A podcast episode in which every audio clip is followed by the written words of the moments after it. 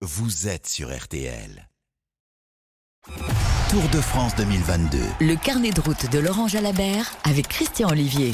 Le peloton arrivera sur les Champs-Élysées à Paris autour de 19h30. Logiquement, le maillot jaune Jonas Vingegaard devrait remporter le tour. Le Danois de la Jumbo Visma, équipe qui a tout raflé cette année.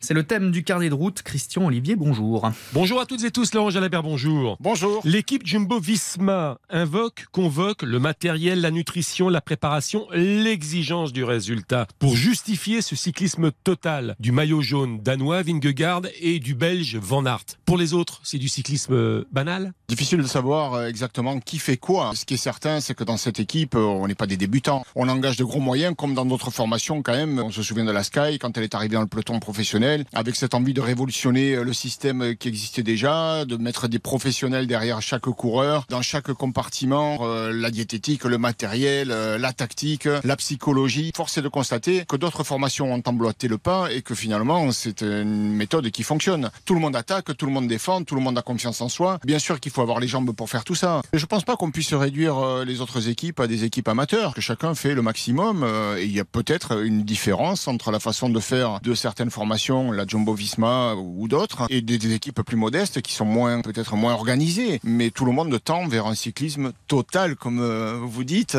où on soigne le moindre détail, ces fameux gains marginaux qui peuvent faire des grandes différences. Et ce n'est peut-être pas terminé pour l'équipe Jumbo Visma avec une étape sur les Champs-Élysées qu'on présentera à 10h, Laurent Jalabert. À tout à l'heure.